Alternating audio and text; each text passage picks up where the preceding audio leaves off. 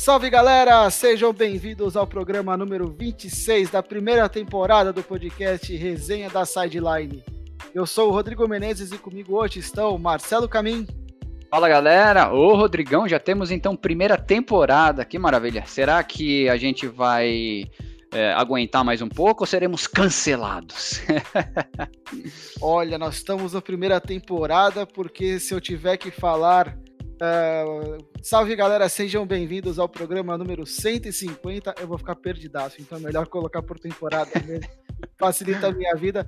E a gente não será cancelado porque a gente só tem pessoas boas e agradáveis. E as piadas do Marcão. Seja bem-vindo, Marcão, Marco Souza. ah, que carinhoso. Tudo bem? Não é piada falar que meu time é um dos grandes favoritos da NFL. A gente vai falar mais sobre isso e aprofundar, mas bola para frente, gente. Eu tô um pouco chateado e desesperado, mas eu amo vocês. é, Marca, a situação não tá fácil para o seu time e é sobre eles que a gente vai começar falando agora. Um pouquinho aí sobre a situação que se encontra o New Orleans Saints, que colocou o Drew Brees ontem na injury, na injury reserve.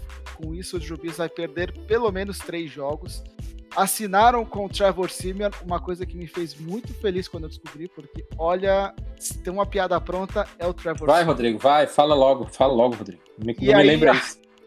E agora tem a questão de quem será o titular nas próximas rodadas. A gente está gravando esse programa no dia 21 de novembro, então a gente já tem. Uh, quando vocês estiverem ouvindo, já vai ter passado o jogo do Saints contra o Falcons e provavelmente Taysom Hill vai ter jogado e nós não sabemos se ele vai jogar bem ou não. Mas o que a gente vai debater não é se o Saints vai jogar bem ou não sem o seu quarterback titular, mas projetar se o Saints vai perder o favoritismo que conquistou na divisão com as duas vitórias em cima do Buccaneers ou não. Marcão, obviamente vamos começar falando com você já sobre esse assunto, porque o time é seu. E, e, você pode até falar mais como torcedor, qual é a impressão de torcedor com a lesão do Drew Brees. A, a, o título da divisão agora está em risco depois de ter uh, conquistado uma vitória uh, contundente sobre o Tampa Bay? Não, acho que não. É, é, a gente tem que confiar no time que a gente tem, né? Essa é, essa é a realidade. Pensando na parte é, torcedora, é, é, um, é um momento de interrogação. A gente está num. É, é, nas últimas temporadas a gente conversou muito sobre a questão de, do, do New Orleans Saints ser sempre um time dos favoritos a, a, a, ao Super Bowl ou mesmo ganhá-lo. E cada vez mais uh, uh, isso vai esmurecendo, né? Não, não, é sempre que a gente consegue é, pensar que vai acontecer isso todo ano o, New Orleans Saints tem um dos melhores, umas melhores equipes da, da, da, liga, mas está lidando muito com lesão desde o começo do, do, dessa temporada, uma temporada típica, a gente já sabe tudo sobre isso, mas é um, um momento da gente pensar, é, até porque o Drew Brees é, um, é um, um dos grandes jogadores da história da NFL e, obviamente, um dos pilares para que a gente pontue o New Orleans Saints como um dos favoritos. A lesão dele veio num momento péssimo, né? Claro, lesão é sempre ruim, mas a questão dele estar tá machucado justo quando o, houve o retorno do Michael Thomas e, e do, do Emmanuel Sanders, que são os recebedores muito importantes para ele, para mostrar todo o potencial que o Drew Brees tem, é, é, é, é extremamente importante. Uh, só que ele teve uma lesão muito grave, né, cara? E é uma lesão que, pelo que eu vi, é uma lesão que é muito, muito dolorida. Então é um negócio que não dá pra gente contar com o Drew Brees a curto prazo. Ele vai ter que se recuperar. E aí vai entrar num, num detalhe importante. Quem vai substituir o jogador mais importante do New Orleans Saints, que está da história? E aí a gente tem duas opções, e agora, pelo que, pelo que o Rodrigo acabou de falar, uma terceira. A gente tem o canivete suíço Tyson Hill, que virou até um folclórico, pois é um jogador que não é considerado um quarterback é, na essência, tanto que em alguns fantasies ele é até considerado um tight e vamos falar a verdade, ele é quase um tight na equipe. Ele, ele corre, ele é do special teams, ele recebe passe, ele faz touchdown, ele só não lança a bola. e, e, temos também o James Winston, que é um jogador que praticamente é um jogador folclórico da NFL, que é um cara que tem o recorde de 30 interceptações e 30 passes de touchdown ano passado, cara. Ele teve 30 passes de touchdown, é uma coisa muito relevante. Só que ele teve 30 interceptações na NFL. Então é, um, é uma coisa que a gente tem que levar em conta sim. Uh, eu, eu tava muito empolgado com a questão da, das duas vitórias sobre Tampa Bay, mostrou a força que o time tem. O, o New Orleans Saints está com uma campanha 7-2, sendo que uh, os, os, últimos seis jogos foram jogos com vitória, e às vezes alguns barrancos e tudo mais, mas vitória. E mostrou essa força, e eu falei, eu, até oscilou contra o São Francisco 49ers, inclusive o jogo praticamente dominado assim, é, por isso que pouparam o Drew Brees. Cara, a gente vai tirar o melhor jogador, o jogador com 565 touchdowns na história da NFL, o recordista hoje atualmente na liga, para colocar um cara que caras que são incógnitas. É, é uma preocupação sim. James Winston tem um braço bom, ele é forte para lançamento, só que a gente não pode confiar exatamente por essa parte que a gente falou dos, das interceptações. O Tyson Hill é um jogador que ele é mais considerado uma figura surpresa do que uma realidade na NFL. Ele é um jogador importante, carismático, tem a sua relevância na equipe, mas não para ser o, o, o, lançador principal da equipe. É, é, um momento de expectativa, a gente vai ter que esperar o que vai acontecer. O Drew Brees foi colocado na injury reserve, então pelo menos três rodadas ele não jogará, não vai enfrentar o Falcons duas vezes e o Denver, se não me engano, pela, pela campanha. Mas é esperar. O New Orleans Saints tem sim uma campanha de time para ser favorito na NFC. Provavelmente, eu creio, acho até que vai brigar pau a pau até o final da, da, da, das últimas rodadas contra o Tampa Bay. Tem a, os, os dois jogos de vitória na frente. Isso conta muito no final das contas para um eventual empate. Então é esperar para ver. O time é um time muito forte, tem grandes recebedores, tem o Alvin Kamara, que é um dos três, para mim, três é, jogadores ofensivos da temporada. Então a lesão é muito relevante, é muito importante, mas o ano passado a gente teve essa situação e o, o Ted Bridgewater fez partidas excelentes, e fez mesmo. A gente teve a derrota, quando o Drew machucou, teve a derrota que foi muito forte contra o Rams, mas depois o, o Ted Bridgewater teve cinco vitórias seguidas. Ou seja, o time tem condições sim. Não tem mais o Ted Bridgewater, mas a gente tem que confiar nos quarterbacks que a gente tem. Essa é a esperança, eu espero que isso aconteça, mas é um dia de cada vez. Amanhã vai ter, amanhã vai ter o jogo contra o Atlanta, que historicamente é um jogo fortíssimo, pesado contra a gente, mas a gente tem tudo para vencer e continuar nessa guinada aí rumo aos, à pós-temporada. Marcelo, agora uma opinião de um rival de conferência, né? Uh, no presente momento, o Saints está empatado com o Green Bay em aproveitamento, em número de vitórias, número de derrotas. E o Saints tem, tem a vantagem porque ganhou de Green Bay, certo? Uh, ao mesmo tempo, o Saints tem uma vantagem de um jogo e meio sobre o Tampa Bay Buccaneers. Por que um, um jogo e meio? Só para explicar para quem está ouvindo a gente.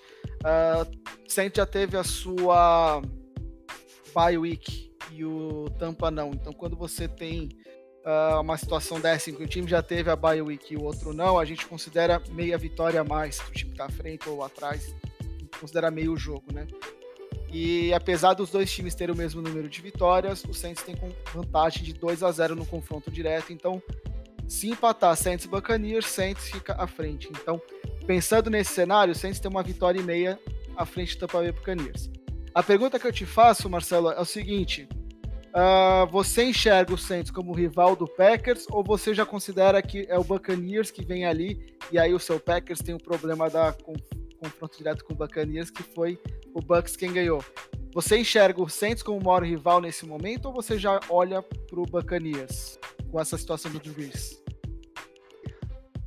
Uh, cara, Rodrigão, é, é difícil a gente cravar, né? Obviamente a gente não consegue fazer isso. É, eu ainda vejo sim o Saints como uma força, até com, com a explicação que o Marcão deu aí, né? Elencando vários outros jogadores. É, uma preocupação minha, né? Falando como torcedor de Green Bay Packers. É, Saints tem Alvin Kamara, é um corredor, um running back, e a defesa do Green Bay Packers, ela é uma mãe contra o jogo corrido. Então, independente de quem estiver lá como uh, quarterback, é, Alvin Canamara ele tem a possibilidade de fazer bons, e, trazer bons frutos para o Saints contra o meu time. Uh, mas aí eu coloco realmente um ponto de interrogação aí, por quê? Ah, não temos o Drew Brees. É, a gente perde um pouco dessa atenção é, exclusivamente para o quarterback, né? Então, é, pensando por esse lado, é, eu fico um pouco mais feliz porque, ah, beleza, num confronto direto entre Green Bay e Saints, que seja agora só nos playoffs, é, Green Bay levaria alguma vantagem? Eu diria que sim, porque ele conseguiria focar suas uh, forças muito mais no Alvin Kamara ou até mesmo em alguns recebedores, não tendo um quarterback uh, de elite lá para tirar essas atenções. Uma... Uh, sim. Uma, rapidinho, rapidinho mesmo. Mas é, é uma faca de dois gumes, né? Porque se você for pensar, o, o Aaron Rodgers é um dos grandes jogadores para lançamentos em Hail Mary, é, passes e profundidades, que é uma grande dificuldade do New Orleans Saints. Concordo Sim. com você que o Alvin Kamara está numa fase maravilhosa, só que se der uma ajustada leve, leve não, uma melhor ajustada nessa parte de defender a corrida, eu acho que o Green Bay tem até um pouco de vantagem nesse quesito, porque o Aaron Rodgers é um dos grandes lançadores da liga. E com uma, com uma secundária tão porosa como é a do Saints, eu acho que ajuda. Além disso, Uh, não sei se você. Aí, aí, você discorre sobre isso também. A questão do, do Tampa Bay ter ganhado de vocês, ó, e, e, você, e assim, vocês perderam pro Tampa Bay, que e perderam ganha. pra gente, que perderam pra vocês. Então, assim, isso. entre aspas, para vocês, acho que seria até interessante a, a, o New Orleans Saints na frente, porque você ganharia uma vantagem em relação a nós e, obviamente, pelo, pelo Tampa Bay também. Aí eu só queria Sim. saber o que você acha sobre isso. Sim, eu, eu, concordo com você, Marcão. Eu concordo que a gente já ganhou do Saints. É, e foi um jogo muito legal, 37 a 30, se não.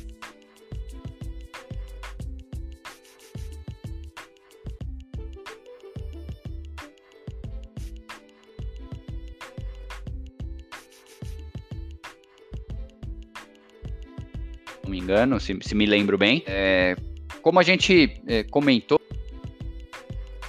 e até a gente, algumas pessoas já é,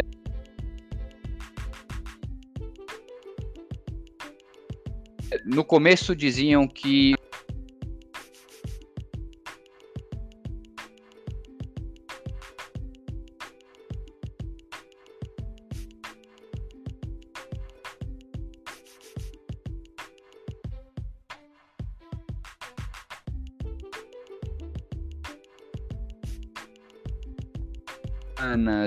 mais. Sim, porque, é, cara, tirou uma força muito pesada realmente de, de Saints. Então, é, é, a ideia é que Saints se enfraqueça com isso. É, mas, por outro lado, por um adorador do esporte, eu fico preocupado, eu fico chateado, porque uh, o Drew Brees aí não é à toa que ele tá aí entre os melhores da, da liga, né? É, postulante a Hall da Fama quando ele for se aposentar e tudo mais. Então, é, eu gosto de ver ele jogar, é, eu gosto do de como ele tem essa interação com o time, como ele apoia o time. Não sei, é uma visão minha, às vezes um pouco diferente de uma visão de torcedor mesmo, mas eu enxergo o, o Drew Brees dessa forma. E é muito triste ver ele. Uh, uh, tentando, né? O ano passado ele também já se machucou, é, que nem você falou, Marcão, Ted Bridgewater conseguiu substituir e tudo mais, mas de novo, né? Mais uma fratura é, e uma fratura de certa forma ruim, né? Ele fraturou costelas e teve perfuramento de pulmão. Não, não é qualquer coisa, não é ah, torci o braço. É, é um negócio muito pesado. Então, pô, será? Ele já tem 41 anos e tudo mais. Será que já está na hora dele parar, né?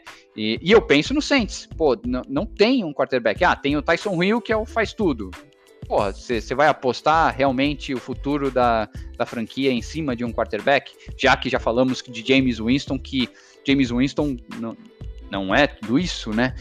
Então, é, fico. Eu fico dos dois jeitos, fico feliz e triste. Não sei se eu respondi, ô, ô Rodrigão. respondeu, respondeu. Uh, Rô, e a sua, a sua visão como uma pessoa que não está envolvida diretamente na NFC?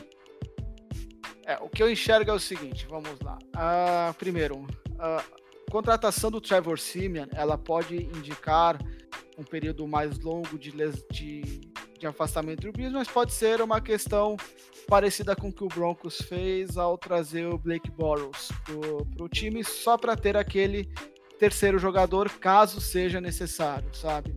uh, às vezes uma situação muito mais de precaução para você ter um terceiro, um terceiro jogador à disposição, uh, já ambientado com o playbook já preparado para entrar em campo, caso dê ruim as outras situações. Então, eu, a princípio, eu interpretei também dessa forma, viu, Marcelo? Mas hoje, ah, pensando um pouquinho, uh, eu acho que não dá para fazer essa ligação automaticamente. A gente tem que aguardar um pouco. O que, que eu sei? Que é uma lesão uhum. complicadíssima. Uh, quando a gente fala de perfurou o pulmão, uh, eu não sei se três semanas dá para o jogador voltar no nível legal. Nós estamos falando de um, um garotão de 41 anos. Ou seja, não é mais um bebê, não é mais uma criança.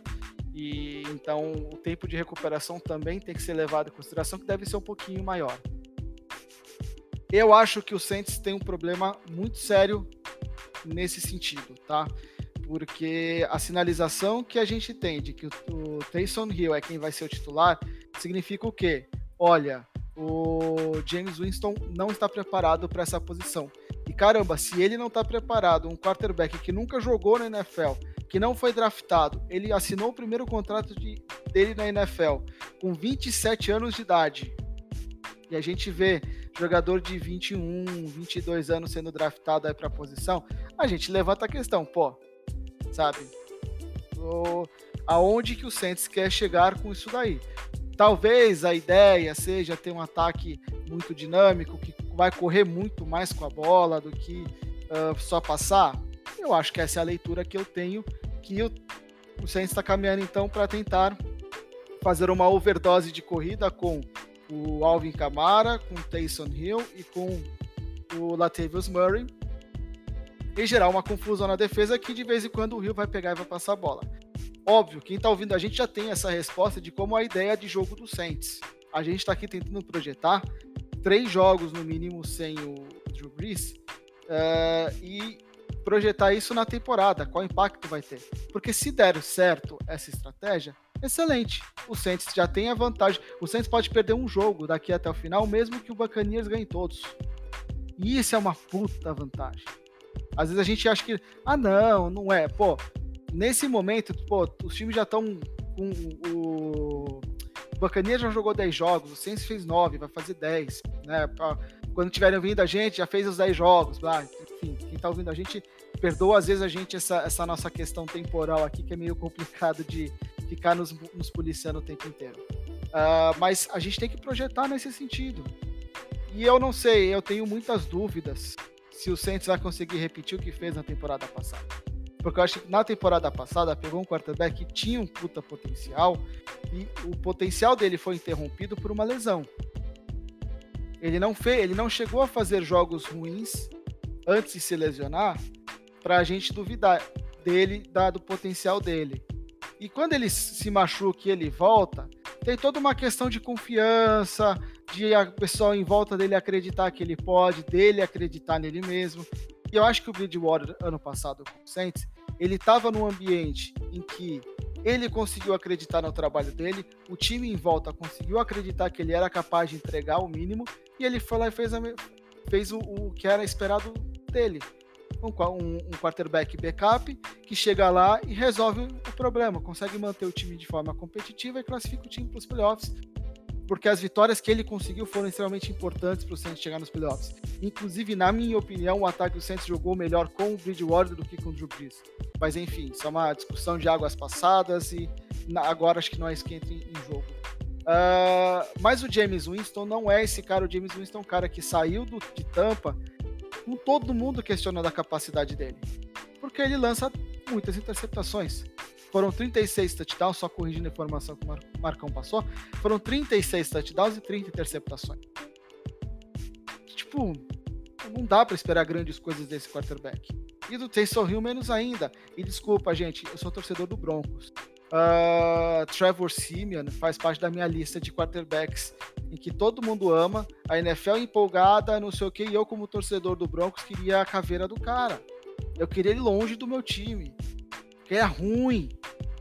É muito ruim o Trevor Simeon. Ele é burro, ele não sabe ler defesa. Os caras vai ameaça blitz, ele não faz ajuste nenhum na jogada. Não vai dar, não vai não dar. Vai dar. Os oreiudo Seu Zé Ruela!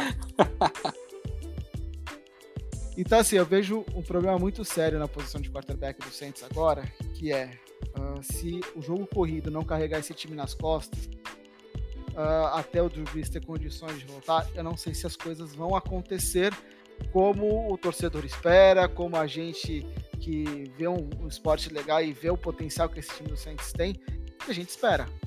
Então eu acho sim que o Buccaneers uh, ganha um fôlego novo para conseguir aí brigar pelo título da divisão e pelo título da conferência, pela primeira posição geral na conferência. Ganhar essa bye week aí que vai ser extremamente importante. Eu acho que o Packers realmente tem que se preocupar, porque eu acho que hoje o principal adversário do Packers para essa primeira posição já não é mais o Saints, eu acho que é o Bucks. Porque, tá bom, o Saints tem três jogos relativamente tranquilos agora, né? Eu até brinquei com o Marcão ontem e ele não mordeu a isca, ele não me deu a resposta que eu esperava. Mas ontem eu mandei pro Marcão falando: ah, o Drew Brees foi colocado na Injury Reserve porque tá de mimimi, porque sabe que vai enfrentar o, o Falcons duas vezes. Nessas semanas ele é um freguesaço, né?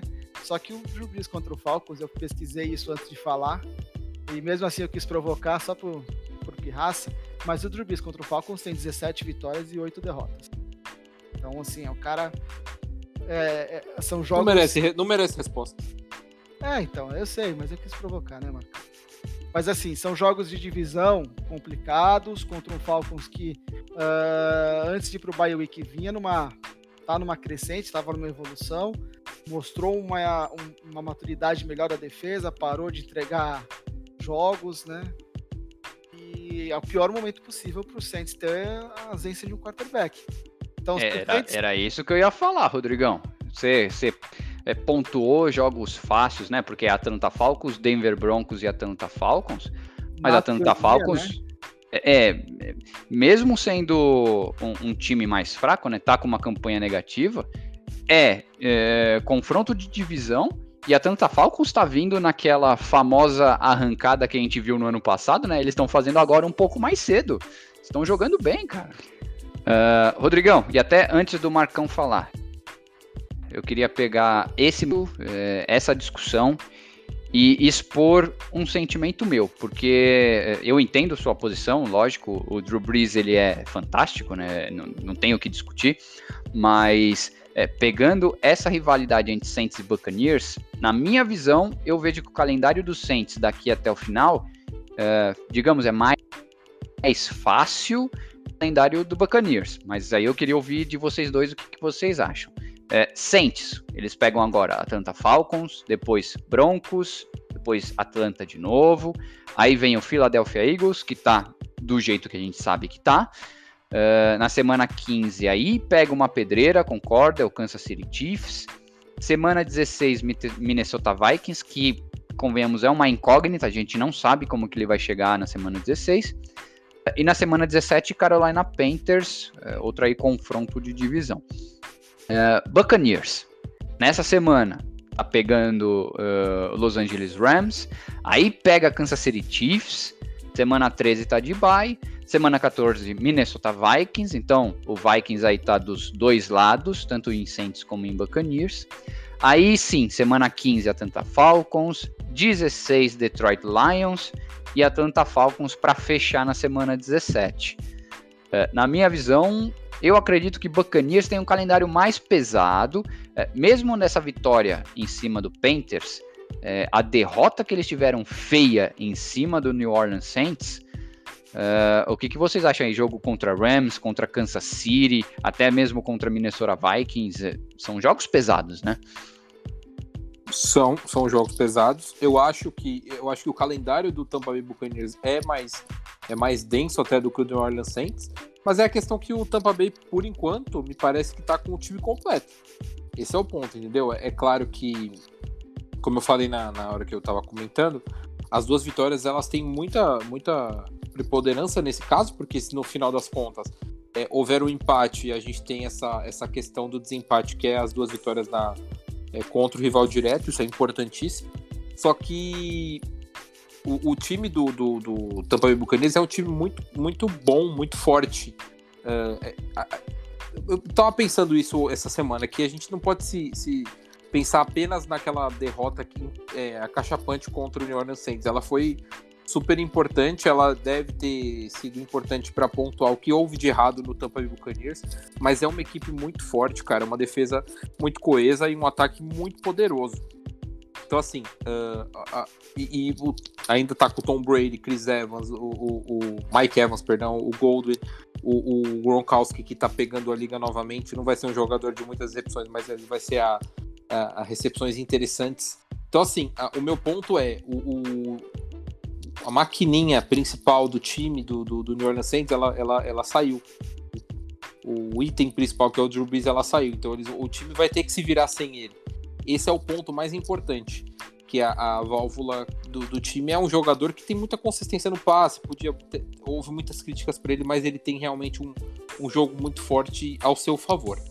Uh, acho que o, o, o, calendário do New Orleans Saints ele tem os rivais de divisões ainda, tem o, o, Minnesota Vikings que é sempre uma pedra no sapato e o Kansas City Chiefs, embora o jogo seja em New Orleans.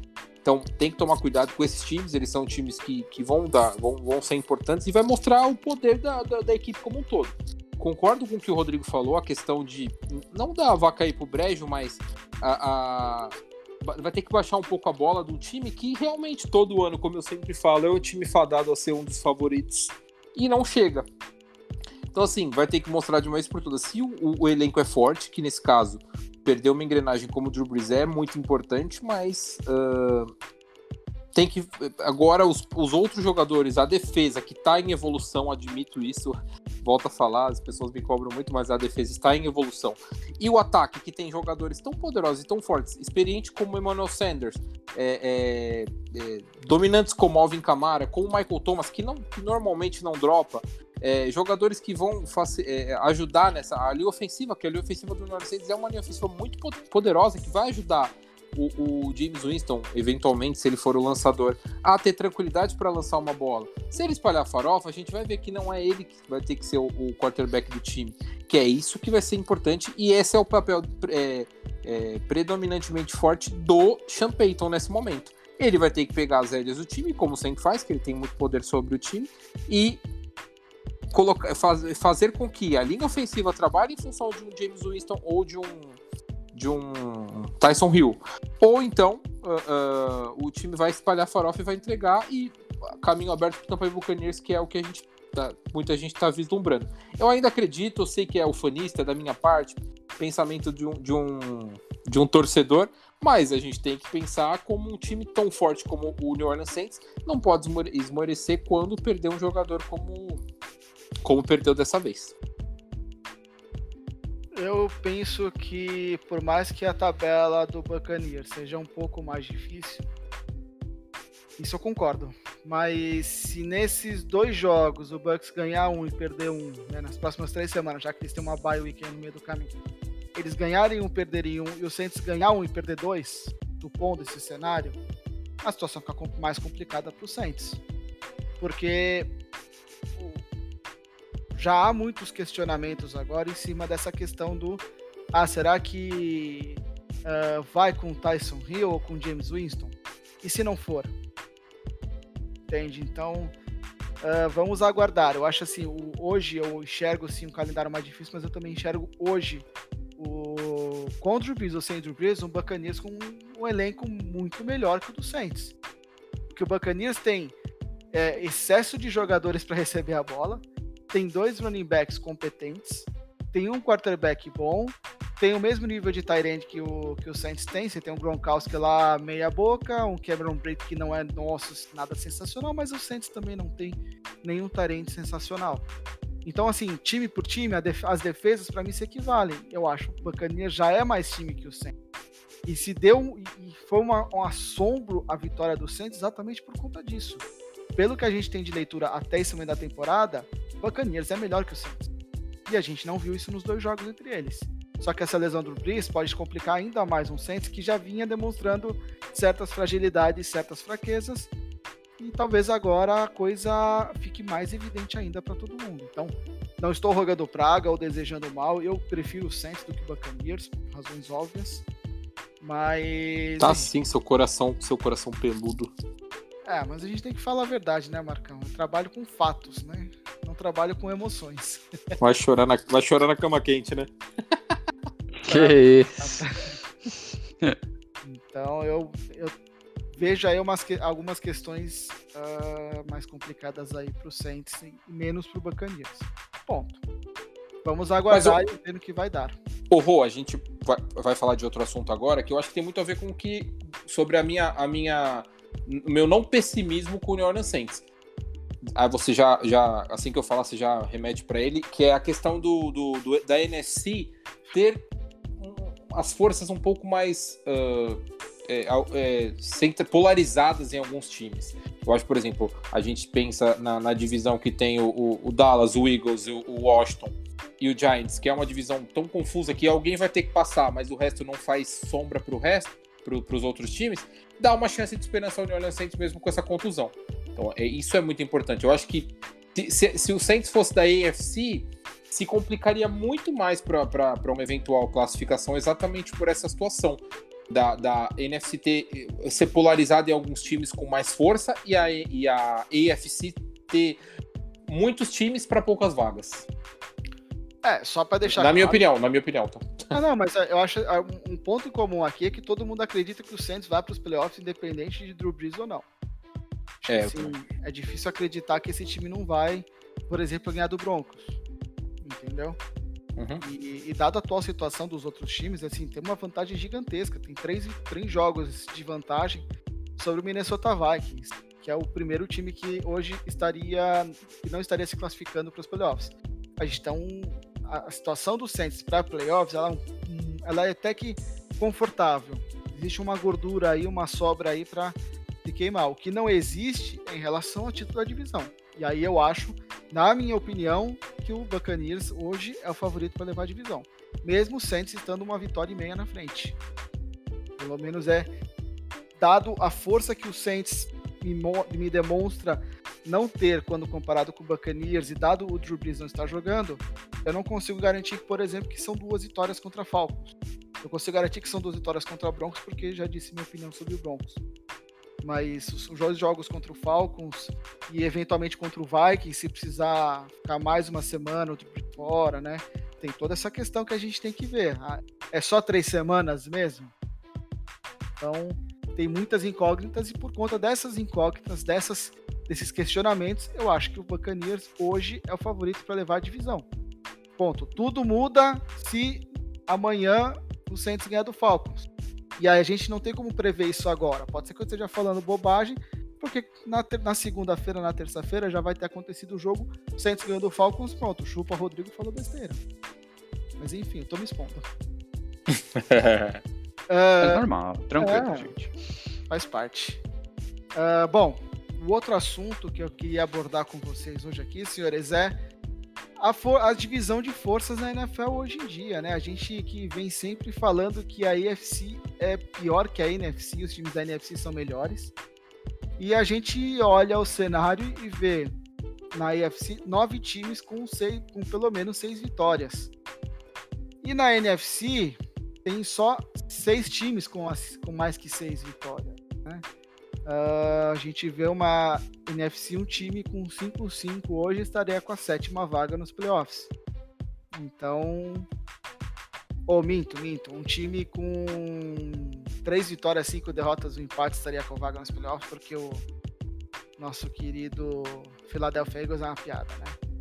Mas a gente vê Isso. assim, times com pouco rendimento na, na NFC comparados com o da AFC. Qual que é a explicação que vocês têm para esse fato? Começar com o Marcão.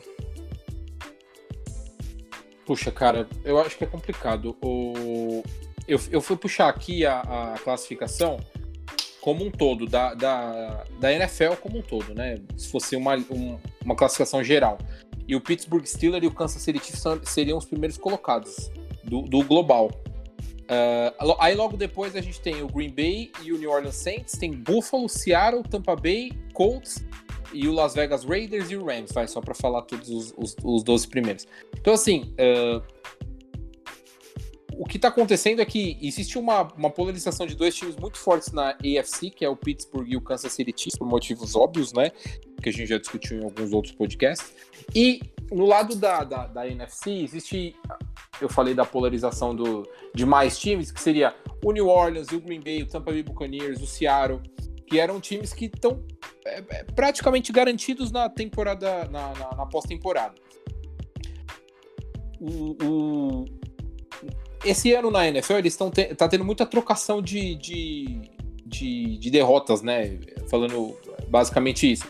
Na, na AFC, que é onde eu fui olhar mais, assim, você, vai, você percebe que tem é, dois times praticamente garantidos e o resto se degladiando para a classificação. Se você for pensar na, na, na, no grupo do Pittsburgh Steelers, o Baltimore Ravens, que perdeu muita força, ele tem chance sim de ser ultrapassado pelo Cleveland Browns. Eles têm a mesma campanha, inclusive, e nos, nos critérios de empate, por, por ter se enfrentado, eles, o, o Baltimore Ravens tem a chance de passar no, pelo, pelo wild card. Mas nesse caso, se você for olhar o, o, o a AFC Sul, tem o Indianapolis Colts, que venceu o Tennessee Titans semana passada, e o próprio Tennessee concorrendo à vaga também. Na FC West, como eu falei, o Kansas City Chiefs largando na frente, mais o Las Vegas Raiders é, é, tendo um, um, uma boa temporada, jogos decentes esse ano, então concorrendo sim a uma vaga nos playoffs. Além disso, no, na AFC Leste, que tem a questão do Buffalo Bills e do Miami Dolphins, que é uma grata surpresa, degladiando para conquistar uma vaga. Detalhe: New England Patriots provavelmente nem irá para a pós-temporada. Então, assim, são muitos times para menos vagas. No, no caso da, da, da, NFC, eu acho que é, um, como eu falei, a questão do, dos times uh, mais localizados, assim, as vagas mais localizadas para algum dos times. Tirando a NFC Oeste e a, a, a, os outros times, está praticamente é, definidos os, os classificados. O, o, Green Bay e o, o, Green Bay na NFC Norte, o Tampa Bay e o New Orleans Saints garantidos, na minha opinião, acho que, como o Rodrigo falou anteriormente, provavelmente vão ter as vagas é, garantidas. No caso da NFC Leste, é uma, um, uma caixinha, uma caixa de Pandora. Philadelphia Eagles, New York Giants, Washington, é, Washington Football Teams e o Dallas Cowboys, todos, cara, de verdade, inclusive, inclusive o Dallas, todos têm chance de passar.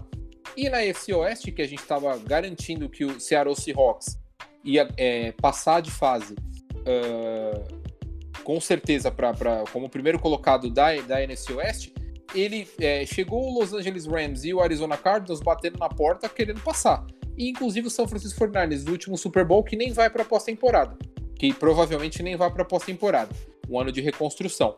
Então assim, com a vitória quinta-feira, o, o Seattle Seahawks mostrou a mostrar força na FC Oeste. Então assim, uh, são times mais fortes, na minha opinião, os times mais fortes uh, na quantidade estão na NFC e os dois principais, é até meio é, desconexo falar isso, mas os dois times mais poderosos dessa temporada estão na, na AFC.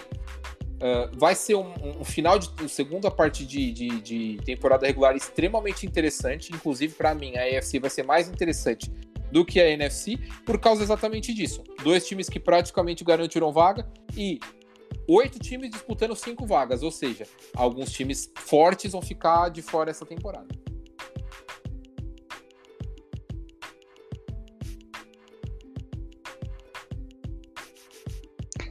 É, e, e, só um comentário, Marcão. Queria fazer um, um, uma aspas aqui. O São Francisco 49ers é em construção e em reconstrução, em reconstrução física mesmo, né? Literalmente, porque tá todo mundo no departamento médico, né? Todo mundo quebrado. Nossa senhora. Mas, cara, é, o Marcão ele resumiu bem e, e eu queria só acrescentar um, um outro fator. É, a gente sempre comentou sim que a NFC é, tem mais times com mais força do que a AFC. É, e, eu vejo essa disparidade pegando, por exemplo, que nem o, o Marcão colocou, é, o Steelers e o Kansas City Chiefs na classificação geral, vai, se a gente olhasse como brasileirão, eles estão é, destacados em primeiro. É, cara, pessoal, o time, né, os times da NFC uh, se enfrentam entre eles muito mais do que enfrentam times da AFC. Então, às vezes, a, a vitória ela fica muito mais pegada, né, muito mais uh, aguerrida do que você pegar um confronto entre Steelers e qualquer time da AFC, né? Então, visto a hegemonia que o Steelers está tendo. Então, é, eu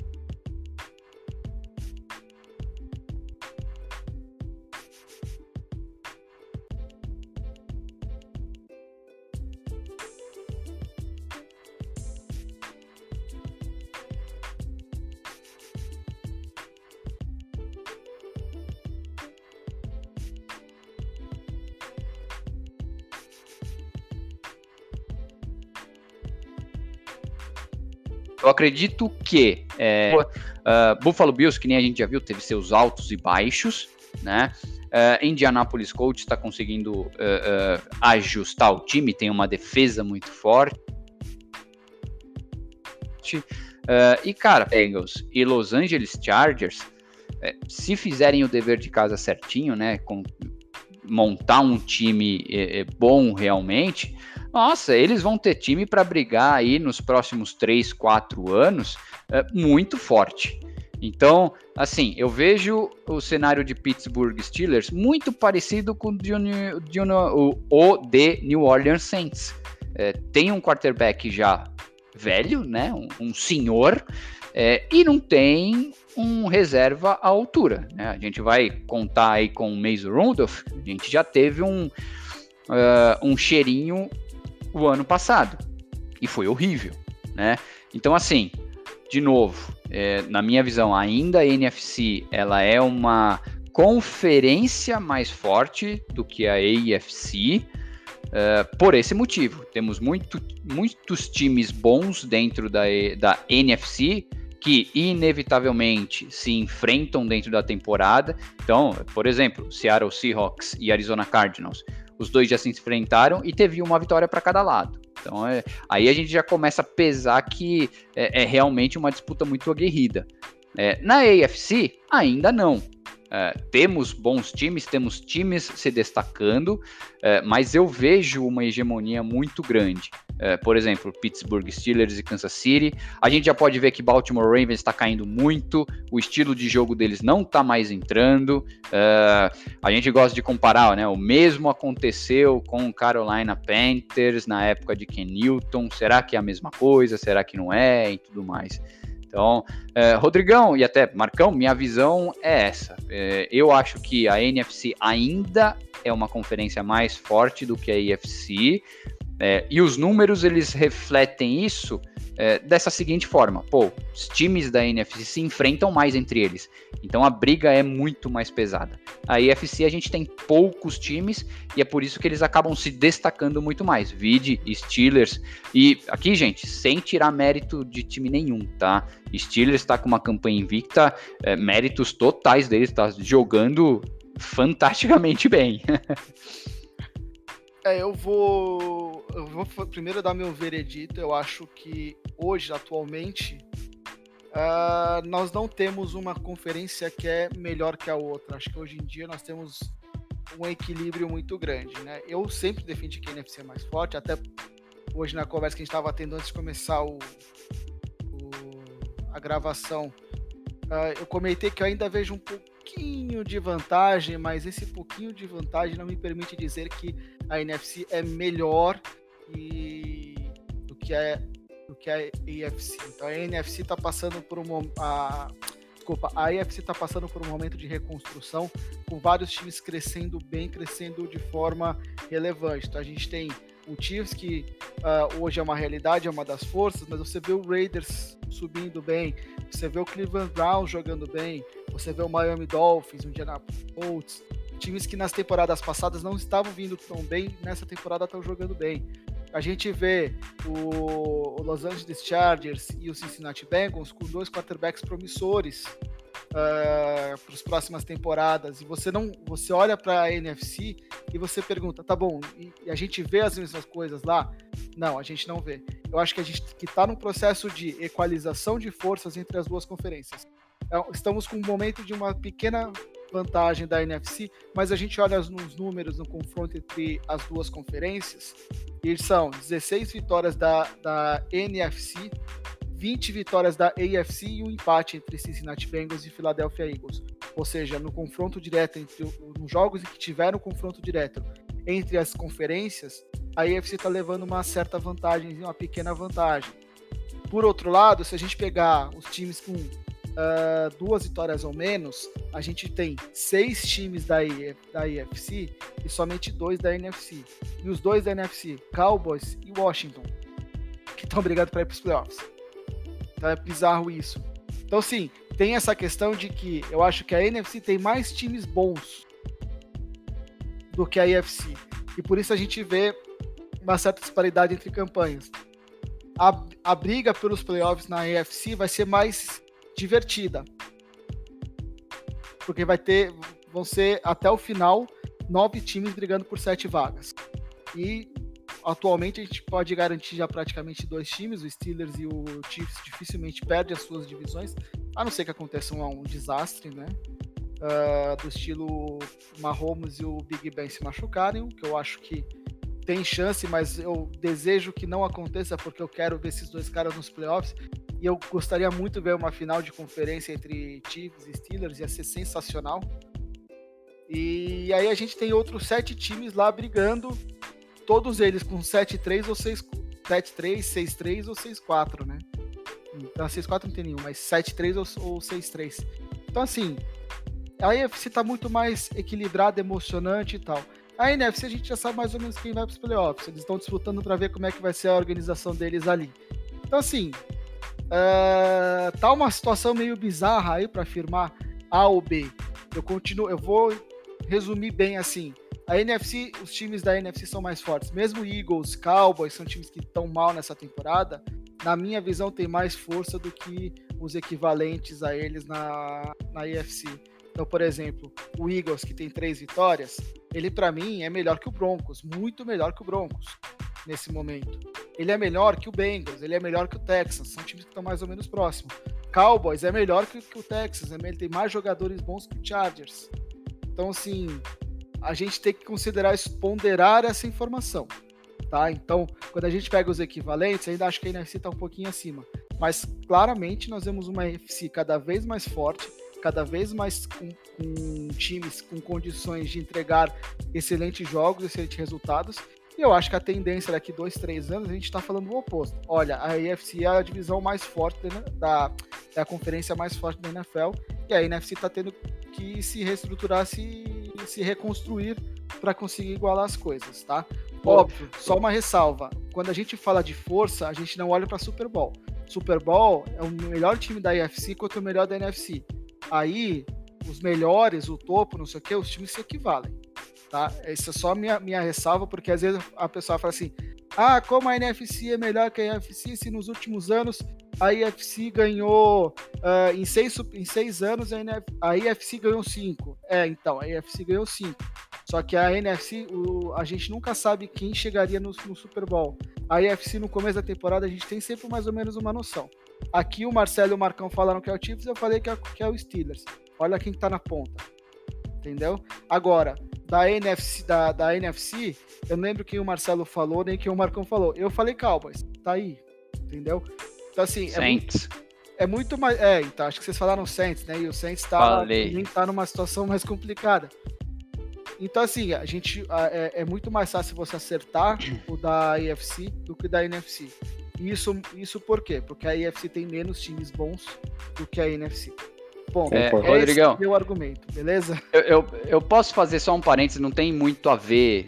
Tem um pouco a ver, vai, que a gente tá discutindo, mas, é, cara, é, é, é, muito estranho. Eu não sei o que vocês sentem, mas é muito estranho a gente acabar comparando é, e ter que pegar times da NFC East para comparar, né? Que nem você falou, ah, não, mas, pô, eu vejo o Philadelphia Eagles com um time muito melhor do que, por exemplo, os Broncos ou qualquer outro time que tá 3, 4 né, na, na AFC. Meu, esse ano, além do Covid, a gente teve um outro problema que foi NFC East, né? Tá, tá extremamente difícil fazer qualquer comentário, porque é, até nas nossas análises, ninguém previa isso. A gente previa um Philadelphia Eagles muito forte e um Dallas Cowboys também muito forte, né? New York Giants e Washington, beleza. Mas nossa, como tá difícil fazer. Ah, eu posso virar e falar, não, Dallas Cowboys tem um time muito melhor que Houston Texans. Só que também tá 2-7, né? Então é muito cara, difícil. Eu falei... Só, eu falo... pra deixar claro uma coisa: o... a gente tá falando isso, beleza, mas não foi só a gente que previu essa, essa força da NFC East, não. A gente falou muito do Adam Rank né, no, durante as nossas análises, e o Adam Rank concordou com a gente. Era uh, Eagles, Cowboys, e ele ainda colocou, se eu não me engano, Washington com pelo menos seis vitórias. Então, é. eu acho que o mundo da NFL não sabe descrever o que está acontecendo com o NFC East. Entendeu? Eu acho que não é só a gente, é todo mundo. Acho que não tem quem falasse para mim no começo da temporada que a NFC East ia chegar na semana 11 do jeito que tá, a gente ia virar todo mundo, mas todo mundo ia falar assim, você tá louco. Você tá completamente louco. É, eu, eu coloquei o Dallas Cowboys como um, um postulante a, a, a, Super Bowl, o Super Bowl, porque era ano de, de é, franchise tag do, do Dak Prescott, antes, antes da contusão, claro. E aí aconteceu o que aconteceu. Então a gente, é obviamente, como o Rodrigo falou, não dá para prever isso. Então, se você olhar todos, o, todos os, as análises antes da temporada, o Dallas, o Philadelphia Eagles, que a gente tinha muita confiança que era um time que renasceria, jogaria melhor do que está jogando, a gente não esperaria. E, cara, vamos falar a verdade, eu acho que muita gente não esperava que um Miami Dolphins ia jogar o que está jogando. Então, assim, é óbvio que quando depois, quando tá tudo pronto, é fácil de falar. Mas é, é, é o Marcelo pontuou bem, a questão é se o, é, o estado do jeito que tá, é surreal, é surreal. E aí acaba é, deixando a gente sem, sem uh, uh, com, as nossas as análises anteriores todas é, muito muito é, defasadas, erradas, né? Então acho que é exatamente isso. Então assim, é, provavelmente no final, lá no finalzinho do ano, quando tiver passado as 16 rodadas, pode ser tudo que a gente está falando agora não tenha acontecido. Sei lá, o Saints pode ter ido bem ou mal, a gente não sabe. O Tampa Bay deve ter numa espiral para baixo. Então a gente tem que esperar acontecer mas eu acho que a NFC ela é um pouco mais uh, clara do que a AFC, mesmo no começo da temporada, e isso está se mostrando agora. É, bom, uh, até para a gente seguir para o último tópico do nosso programa, uma coisa que envolve a, essa evolução que a AFC vem passando, vem tendo. Uh, a gente viu nos últimas rodadas o Miami Dolphins crescendo e o Buffalo Bills Uh, deu aquela rateada, mas continua uma posição muito forte, muito interessante assim dentro da divisão. E a gente viu o Patriots ficando para trás. Então, na opinião de vocês, de uma forma. Uh, não precisa fazer uma análise tão complexa, mas quem que leva essa divisão? Miami Dolphins ou Buffalo Bills? E não teremos Patriots, né, pelo visto, como campeão dessa divisão da AFC East. Marcelo, quem que você acha que leva? Não, tava na hora já, né? Não ter Patriots. Já tava bem chato. Eu acho que o Patriots não foi campeão, se não me engano, só em 2002 ou 2008, que foi o Miami campeão da, da, da divisão, né? Mas. O, cara, o Jets, né? O Jets. Jets, né? Isso. Uhum. Então, meu, que, que loucura. E tava na hora, realmente. E olha, tá, tá, bem difícil, realmente. Eu tô gostando muito de ver essa ascensão do, do Miami Dolphins, é, principalmente com Tua. É, ele entrou, encaixou realmente como uma luva, encaixou muito bem no time do, do Miami. Uh, só que, cara, eu acredito que o Buffalo, é, até pela de novo, né, esse ressurgimento. O Buffalo tá, passou por uns jogos aí de apagão, é, mas eu acredito que eles aprenderam com isso é, e agora estão retomando o caminho certo, digamos assim. É, eu acredito que Buffalo vai levar a divisão esse ano. Na minha opinião, eu acho, cara, eu vou ser polêmico, eu acho que vai ser o Miami. Miami é, engatou uma primeira aí, tá subindo, crescendo de produção, tá muito legal ver o Miami jogar e tá com uma defesa muito boa, muito sólida, eu acho que eles vão acabar vencendo a, a divisão. Seria bem interessante e bem legal. Eu acho que ainda vai ser Buffalo, tá? Mas antes de, de expor a minha opinião, deixa eu só passar aqui a informação correta. Uh, 2001 para cá, o Patriots ganhou todos os anos, menos 2002, quando o Jets ganhou, e 2008, quando o Dolphins ganhou. E pro torcedor de Buffalo ficar triste, desde 1995 o time não ganha a divisão. Ou seja, faz muito tempo que esse time de Buffalo tá querendo ganhar e não consegue, né? Uh, eu acho que é Buffalo, porque o calendário de Buffalo me parece um pouquinho, mas levemente menos complicado do que o do, o do Dolphins. Lógico, o Dolphins agora pega uma sequência de três jogos mais tranquilos, né? Uh, Broncos, Jets e Bengals. Mas depois pega Chiefs, uh, o Patriots, né? Que é o time que ainda tem esperança de conseguir alguma coisa o Raiders, que vai estar numa briga direta aí por classificação, por posicionamento de playoff e tudo mais. E encerra jogando em Buffalo na última rodada. O jogo que eu acredito que vai ser o Sunday Night Football da última rodada.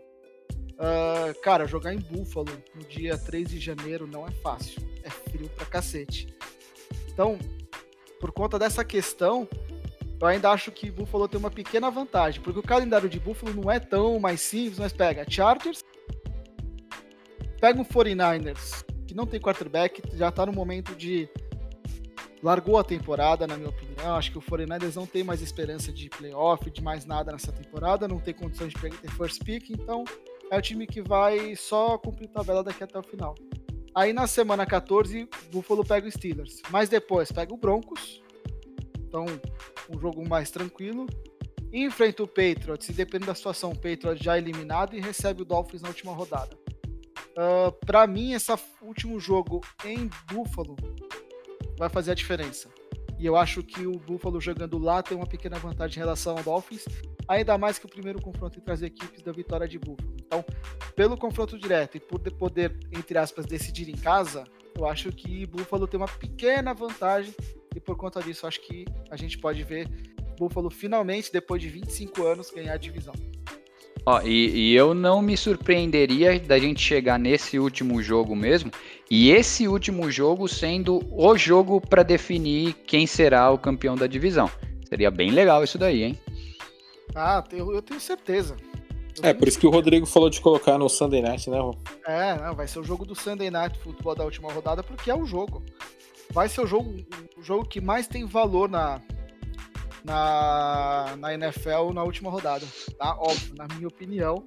Porque eu acho que é, é, não tem nenhum outro confronto direto que pode acontecer na última rodada de times brigando é. pela, por título de divisão ou por vaga de playoff e tal. Pode até ter um ou outro, mas vai ser por última vaga. Isso daí vai pro título de divisão, para ver quem que vai jogar em casa no play, nos playoffs e quem vai ter que só jogar fora, ou, sei lá, fazer o primeiro jogo fora, né? E, e dois times que, e dois times que parecem estar num nível muito bom, né, Ron? Que é o ponto, acho que é o ponto que é exatamente o que você está falando. É, não é. só parecem estar, os dois estão no nível muito bom. Eu acho o, o Bills é um time mais maduro, é um time mais pronto para chegar e nos playoffs e surpreender. Eu acho que o Dolphins vem nesse momento com uh, o time que mais encanta. Porque tem um ataque que funciona muito bem, uma defesa que está funcionando bem, um time de especialistas que está funcionando bem. Óbvio, ainda tem ajuste. Você vê a defesa dar uma oscilada, você vê o ataque oscilar e tal durante os jogos. Não tá ganha... O Miami não vem ganhando tão fácil os jogos, tem tido que brigar muito para ganhar. Sim. Mas, cara, mesmo assim, é um time que vem demonstrando uma força sensacional. Sim, Você também não acho. discordar. Claro. Então... É. O, o, acho que o único o jogo, o jogo que mais se aproxima na última rodada, mais se aproxima, tá? Acho que ainda não é, pro, não é igual que é Arizona Cardinals e Los Angeles Rams, que eu acho que vai ser, é. um, vai ser um jogo que pode de, de, definir alguma coisa também, mas não igual Miami Buffalo. É, mas eu ia tem... falar isso daí, Marcão. ah, desculpa. Posso, posso Pô, você falar, me roubou. Posso até falar um ponto? Uh, o que, que vocês acham que vale mais? Uh, dois times que não sejam que não, tem, não sejam Patriots brigando pela AFC East ou time é, exato. da NFC West ou duas vagas. Coração peludo esse Rodrigo. não, mas, não, mas, mas é, é, é, assim, eu, eu como jornalista, futuro jornalista, eu penso muito nessa questão de, de apelo, cara, de que, tem que razão. chama mais atenção. Claro, claro, tem razão. E Dolphins e Bills, cara, é o jogo que assim, eu pararia para assistir. Mais do que, a, do que pararia para assistir Cardinals e Rams. Ainda mais em, Bu em Buffalo ainda, né? Pois é. Então, assim, Eu assistiria todos, porque eu sou fanático, mas pensando assim, uh, o jogo que todo mundo ficaria empolgado para assistir, ah, eu acho que é, é Bills e Dolphins disputando o título da, da, da AFC do que qualquer outro jogo. Claro. Então eu, eu torço para que eles do, as duas equipes cheguem nessa, nessa rodada realmente brigando pelo título da divisão, porque aí vai ser um jogaço daqueles. Estilo Seahawks e 49ers foi na temporada passada. Sim. Né, mas é isso aí, senhores. Vamos encerrando por aqui. Acho que hoje foi um programa legal, gostoso. Debatemos uh, a decadência do Saints, né, Marcão? Ah, cala sua boca. Cala sua boca, rapaz. Vai. É... Tome, seu, tome tento. Respeito o vovô. Pelo menos a próxima rodada tem New Orleans Saints e Denver Broncos pra, pra gente conseguir lavar a égua. É, cara. O Broncos é bônus round nessa temporada. Ah, meu, para. Os caras têm o Jets na, na, na, na, NFL, você vai falar disso? Cara, o Broncos sofreu pra ganhar do Jets. É verdade. O Bills também, então até aí. Ah, mas o, o Bills sofreu porque o Bills não levou o jogo a, o, com a seriedade que tinha, porque eles conseguiram chegar tantas vezes ali na condição de pontuar e só saíram com field goals do jogo. Com field goal. Mas eles chegaram... Ganharam sem, sem touchdown. Jesus. Exato, eles chegaram lá várias vezes para pontuar. O Broncos não foi só aquele. aquele uh, chegou várias vezes. Ele não chegou várias vezes e o Jets chegou várias vezes para pontuar na gente. Então, ganhou muito mais por sorte do que por juízo. Falar a verdade. Ô, Finaliza aí, vai, chega. Não, é, só, só, só, lembrando, só lembrar uma coisa: é, essa semana é do Thanksgiving, então quinta-feira vão, vão ter três jogos, né, Rô? Exato, três jogos. Houston, Houston e Detroit, Washington Rega, é, Clube de Regatas e Dallas. Baltimore, Clube de Regatas. E, ba e, e, Baltimore contra Pittsburgh. Exato, eu ia virar e falar o seguinte: continua sendo um dia que só, só o Thursday Night Football aqui parece ser bom, porque os outros. Só. E se, e se o. Só uma coisa, tá? Eu falei Washington futebol de regatas. Se ele tivesse um kicker, seria o Vitinho, né? Ah! pode finalizar, vou pode finalizar. Separei um flamenguista tá ouvindo a gente. Nossa, é. vou, vou me matar. Bom, então vamos encerrando por aqui mais um episódio do nosso podcast. Em breve estaremos no YouTube. Fiquem ligados nas nossas redes sociais. E são, Marcelo, por favor? Nossas redes sociais, que são Instagram, arroba resenha da sideline e Twitter, arroba da underline sideline, hein? Muito bom. Então, Má, valeu pela participação. Considerações finais, por favor. Valeu, valeu, Rodrigão, valeu, Marcão de novo. Mais um programa para nós. E até a próxima, gente. Um abraço. Marcão, valeu pela participação. Obrigado, meus amigos. Um abraço a todos e bora de NFL que tem bastante jogo para ver. Muito obrigado para você que nos ouviu até agora. Um grande abraço a todos e até a próxima. Tchau.